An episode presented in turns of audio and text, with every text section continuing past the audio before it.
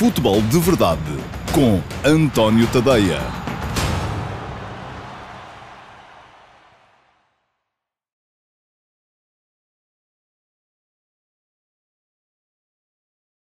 Olá, muito bom dia a todos. Eu sou António Tadeia. Este é o Futebol de Verdade de segunda-feira, dia 7 de setembro de 2020. Um, uma segunda-feira que se segue a um jogo da seleção e que antecede um outro jogo da seleção. Eu creio que amanhã terei um bocadinho mais de tempo para me debruçar sobre a importância desse Suécia-Portugal que uh, cresceu com a vitória da, da, França em Estocolmo, é preciso dizê-lo. Um, hoje vou uh, centrar um bocadinho mais naquilo que foi o Portugal-Croácia e a muito boa exibição de Portugal, que, enfim, um, por ser só um jogo, não dá para perceber se tem mesmo a ver com um, boas ideias, um bom momento, grandes jogadores, superioridade inequívoca um, de Portugal frente à Croácia, ou se também tem um bocadinho a ver com um, um mau momento da equipa croata que acusou muito mais a ausência de Modric e Rakitic do que Portugal terá acusado de Cristiano Ronaldo. Aliás, por Portugal e sobretudo pelas redes sociais, começa a circular cada vez mais uma ideia que já circulou uh, na fase de grupos da anterior uh, Liga das Nações, portanto vai fazer dois anos, a ideia de que a seleção joga muito melhor sem Cristiano Ronaldo. Eu não concordo, mas percebo, percebo a lógica, joga diferente, de facto, joga um bocadinho diferente, não quer dizer que jogue melhor, não quer dizer sequer que consiga melhores resultados, porque temos indicadores opostos. houve um caso por exemplo, o Campeonato uh, da Europa 2016, uh, Portugal acabou por ganhá-lo na final sem Cristiano em campo, porque Cristiano saiu lesionado muito, muito cedo, um, mas chegou lá muito graças a ele, e depois na Liga das Nações, Uh, Portugal chegou à Final Four sem Cristiano Ronaldo, que nunca foi chamado por uh, Fernando Santos durante esse período, mas depois foi uh, o CR7 muito importante, sobretudo no jogo da meia-final contra a Suíça, já que a final foi resolvida com o tal golo do Gonçalo Guedes. Portanto, mas já lá vou falar da seleção e daquilo que foi esse jogo contra a Croácia, que Portugal ganhou por claríssimos 4 a 1.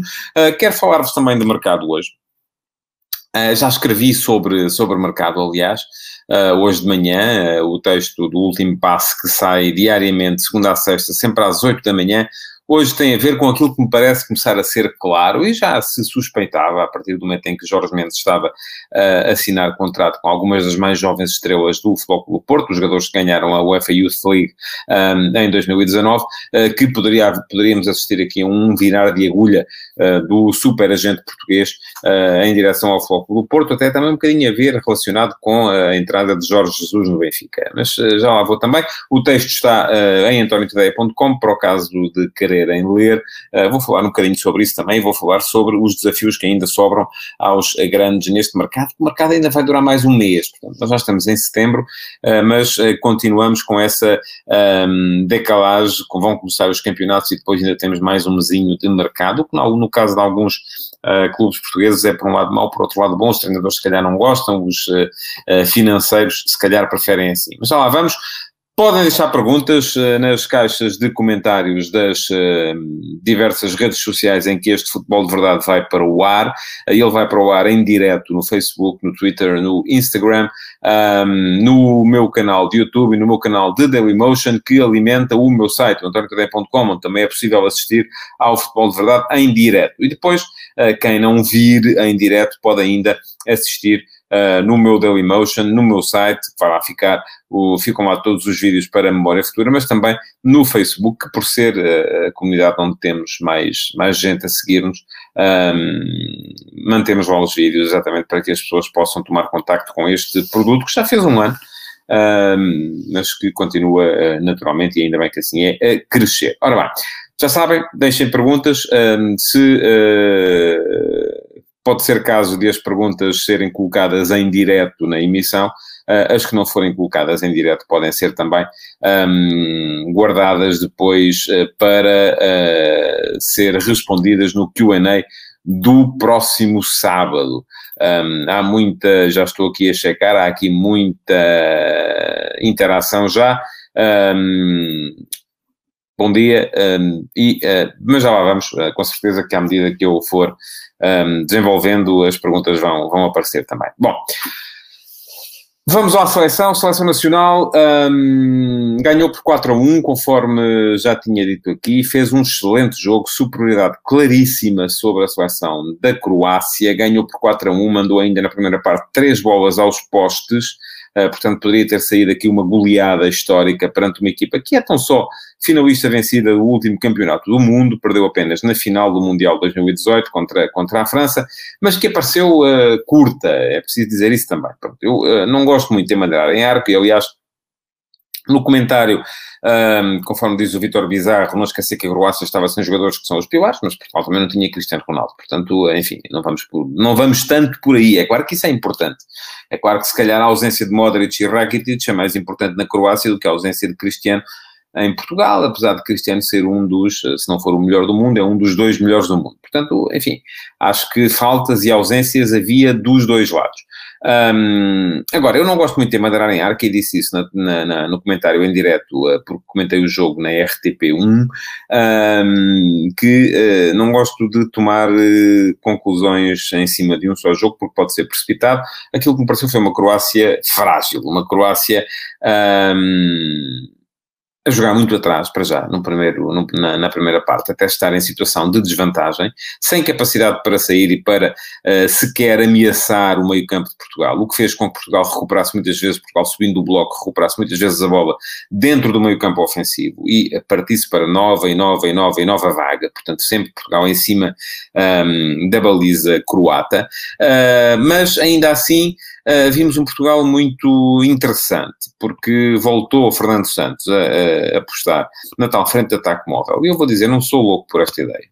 Um, acho que é uma ideia pode ser boa. Por exemplo, vimos o, uh, o Ajax jogar assim, sem um ponta de lança que se dê claramente à marcação, muitas vezes com os dois homens que vêm das alas a funcionarem como uh, unidades que mais aparecem nas zonas de finalização, porque o ponta de lança, o avançado de centro, muitas vezes baixa para a zona entre linhas e para o espaço de criação, um, e isto dificulta muito a tarefa a quem tem de defender, porque não tem referências mais fixas para a marcação, mas é um, eh, uma ideia de jogo que, do meu ponto de vista, exige muita rotina, exige muita capacidade dos jogadores e conhecimento mútuo por parte dos jogadores uh, e que não é facilmente implementável numa seleção, sobretudo uh, uma seleção que já não jogava desde, creio eu, novembro.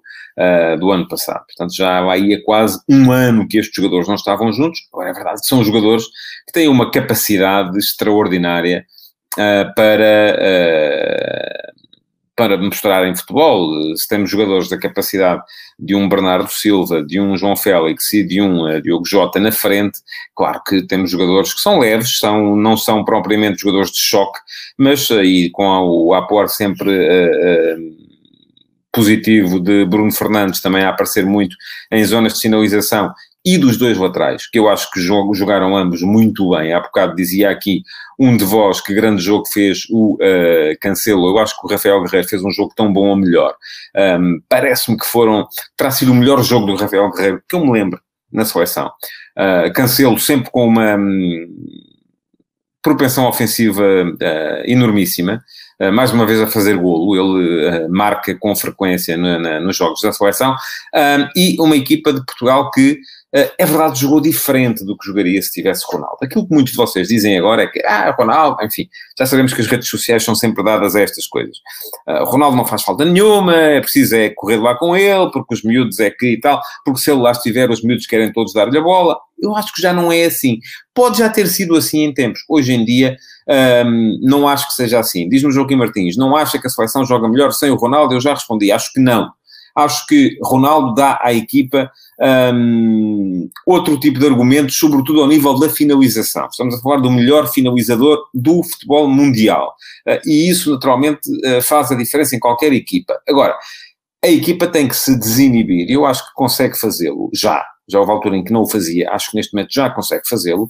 Tem que se desinibir e, e o próprio Ronaldo tem que perceber que é um entre 11, não é uh, o, o jogador que, um, que, que, que, em função do qual tudo tem de ser construído. Eu acho que já não é tanto assim.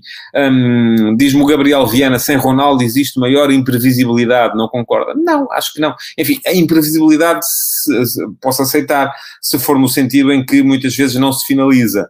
Um, muitas vezes a equipa continua a combinar e continua a trocar bolas. Acho que o, o, o golo do João Félix, por exemplo, é desse exemplo. Há uma série de trocas. Já, já podia ter havido finalização anterior, não houve. A bola vai circulando daqui para ali, dali para lá. Uh, com o Ronaldo, o jogo, se calhar, é um bocadinho mais direto e é menos bonito de ver para algumas perspectivas um, não, não, não tem de ser necessariamente a minha.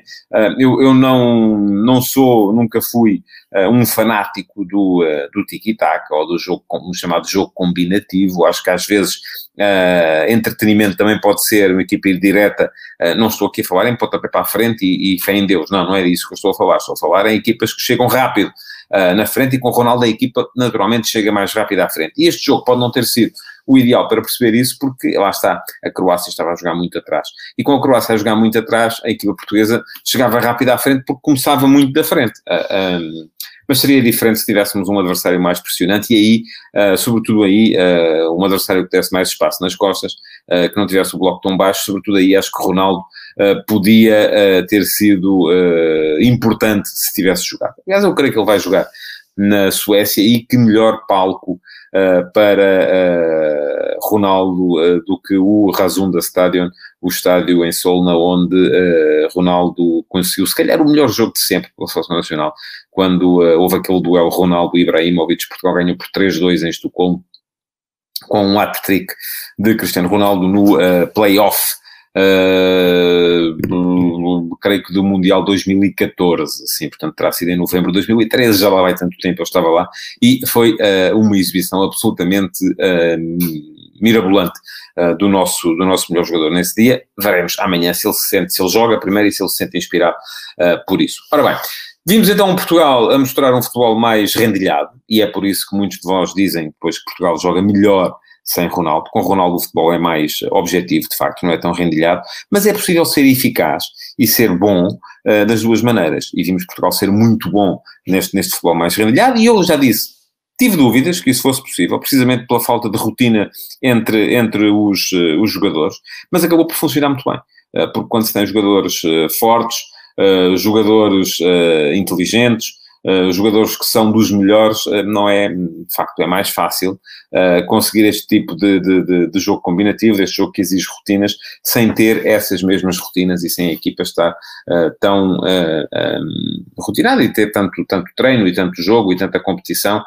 desta maneira. Creio que com Ronaldo, se ele jogar, a ideia do jogo vai manter-se. Um, fico à espera de perceber quem vai sair. Espero, francamente, um, até porque aqueles três jogadores uh, de que falamos, Bernardo Silva, João Félix e uh, Diogo Jota, podem jogar em qualquer uma das três posições do ataque.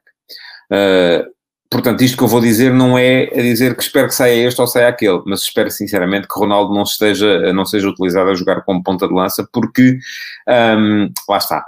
A, a, a, ideia do jogo de Ronaldo é sempre a de procurar a desmarcação de ruptura nas costas da defesa e não é tanto a de baixar uh, em apoio e uh, no modelo de jogo da seleção uh, isso fica favorecido se ele ficar a jogar, se ele jogar sobretudo sobre um dos flancos, e no esquerdo naturalmente, porque uh, lhe permite usar com mais frequência o pé direito em situações de finalização.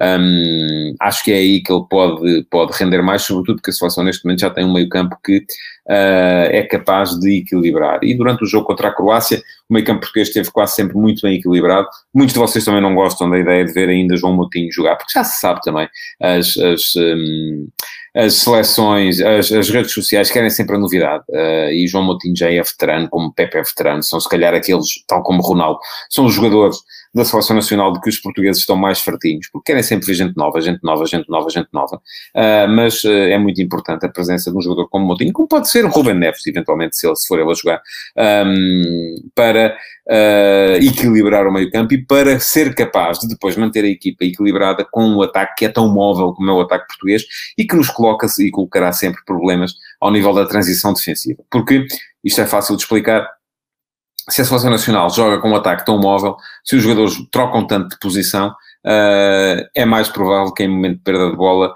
a equipa seja apanhada desequilibrada. E, portanto, é muito importante ter um meio campo que seja capaz de equilibrar. Pergunta-me o Fábio Monteiro se eu acho que vai haver muitas alterações no 11 inicial ou se Fernando Santos deve manter as escolhas. Olha, vou uh, escrever sobre isso amanhã e falar sobre isso amanhã, se entretanto não houver uh, nada que me uh, faça mudar de ideias, porque é um bocado complicado estar a antever as coisas com 24 horas de antecedência. Mas a fase da época em que estamos, com a maior parte dos jogadores ainda em pré-temporada, aliás, o ritmo do jogo foi baixo. Uh, o jogo do jogo com a Croácia foi baixo também um bocado por causa disso, e um, o facto de haver pouco tempo entre os dois jogos, portanto, de sábado para terça-feira são 72 horas, é o mínimo uh, para a recuperação, mas é o mínimo para a recuperação se tivermos em conta que estamos em fase pré-época em que nem é muito normal os jogadores fazerem 90 minutos e geralmente nos clubes até uh, jogam uma equipa 60 minutos e outra 30, um, ou 45, 45, muitas vezes acontece isso também, é possível que uh, a melhor maneira de gerir seja trocar mais do que um ou dois jogadores. Mas Fernando Santos, lá está, é muito conservador e se calhar vai querer jogar com os mesmos, não sei, amanhã, uh, pelo menos no futebol de verdade falarei sobre isso, escreverei sobre isso ou não, no último passo às 8 da manhã, uh, logo decidirei. Ainda tenho muito tempo para decidir sobre esse, sobre esse tema. De qualquer modo, importante realçar, grande jogo de Portugal, 4 a 1 à Croácia, três bolas nos ferros, Uh, grandes exibições, uh, enfim, os centrais e o guarda-redes não foram muito chamados a intervir, mas dos dois laterais, Uh, bom jogo de Danilo, uh, bom jogo de, de, dos três médios, uh, Danilo, João Moutinho e Bruno Fernandes, e excelente partida também dos três atacantes, Diogo Jota, Bernardo Silva e João Félix.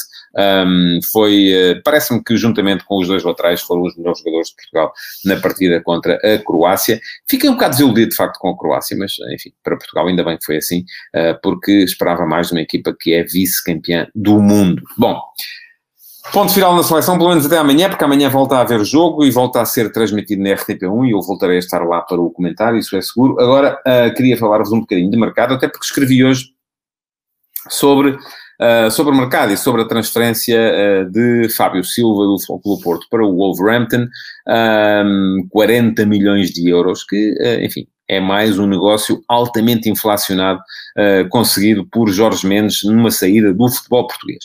E isso levou-me a, a, a, questionar hoje no último passo quem é que Jorge Mendes quer que ganhe o campeonato. E alguns de vós também interpretaram isto, é pá, como se isso fosse importante, agora aqui os caprichos, eu quero lá saber, ele quer é ganhar dinheiro, claro, mas ele ganha mais dinheiro se apostar na equipa que ganha o campeonato, não é? Porque, uh, enfim, a grande diferença, e há muita gente que diz um, Pergunta-me o Hugo Macedo se 40 milhões para alguém que ainda não firmou o seu futebol é excessivo. Eu acho que sim, é isso que eu estou a dizer, tal como achei que os 126 milhões por uh, João Félix na época passada também foram excessivos. Uh, mas eu já expliquei aqui muitas vezes como é que funciona o mercado e quando se fala de mercado não se paga aquilo que, um, que o jogador já fez paga-se aquilo que se espera que o jogador venha a fazer.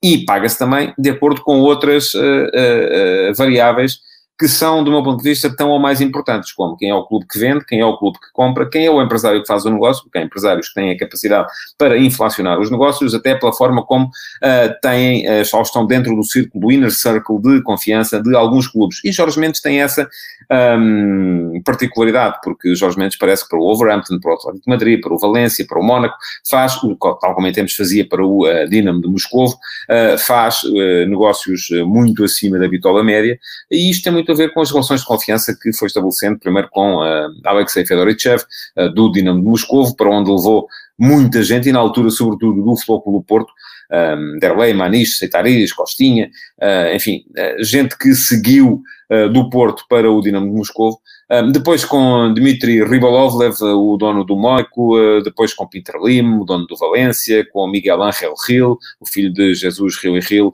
e acionista maioritário do Atlético de Madrid, e também ainda com Guo Guangchang, o líder da Fosun, que é dona do Wolverhampton, uh, e, portanto, isto parece, faz, faz-me crer que uh, Jorge Mendes consegue, uh, é quase um bocadinho estar sentado dos dois lados da mesa de negociação. Um, ele ganha dinheiro, e é como diz o Naquilo, está a tirar proveito da necessidade do Porto fazer um encaixe no que a finanças diz respeito, é verdade. Um, agora, por que razão é que nos últimos anos Jorge Mendes fez, sobretudo, negócios, já tinha uma parceria muito bem montada com o Benfica e neste momento começa a fazer negócios com o Porto? Eu acho que tem a ver com uma questão de oportunidade mesmo, não é? É o facto de Mendes começar a perceber Uh, por um lado, que há uh, jovens talentos de elevadíssimo potencial no, no, no, no Dragão para poderem, uh, para ele poder negociar. E atenção, ele já tem sob contrato, além do Fábio Silva, o Vitinha, o um, Tomás Esteves e o Diogo Leite. enfim, são jogadores que podem vir a render muito dinheiro no futuro próximo, sobretudo porque são jovens promessas, foram campeões da Europa de Sub-19. Um, e a grande diferença depois entre valerem 40 milhões, como valeu o Fábio Silva, ou 120, como valeu o João Félix, tem a ver com a afirmação que eles já conseguiram. Aí, de facto, faz alguma diferença. Porque João Félix, estávamos a falar de um jogador que tinha sido fundamental na segunda volta, um, eu já vou à pergunta do Nuno Cunha porque me parece interessante, peço a, a, ao Paulo Ferreira que não o tire do ar. Um, mas estava a dizer que um, João Félix tinha feito uma segunda volta extraordinária em que tinha sido uh, a figura do Benfica campeão e uh, o Fábio Silva ainda não o conseguiu fazer, daí que um, não tenha conseguido ou não, não tenha sido possível transferi-lo, portanto, mas aí impôs-se também a necessidade do Porto vender já. Pergunta ao Nuno Cunha, no futuro estes valores de aborbulhamentos não serão prejudiciais aos clubes portugueses. Os CEOs dos grandes europeus começam a olhar para outros mercados, como a Bel, o belga, o holandês, etc. Não vai durar para sempre a bolha. Olha, não sei se vai durar para sempre.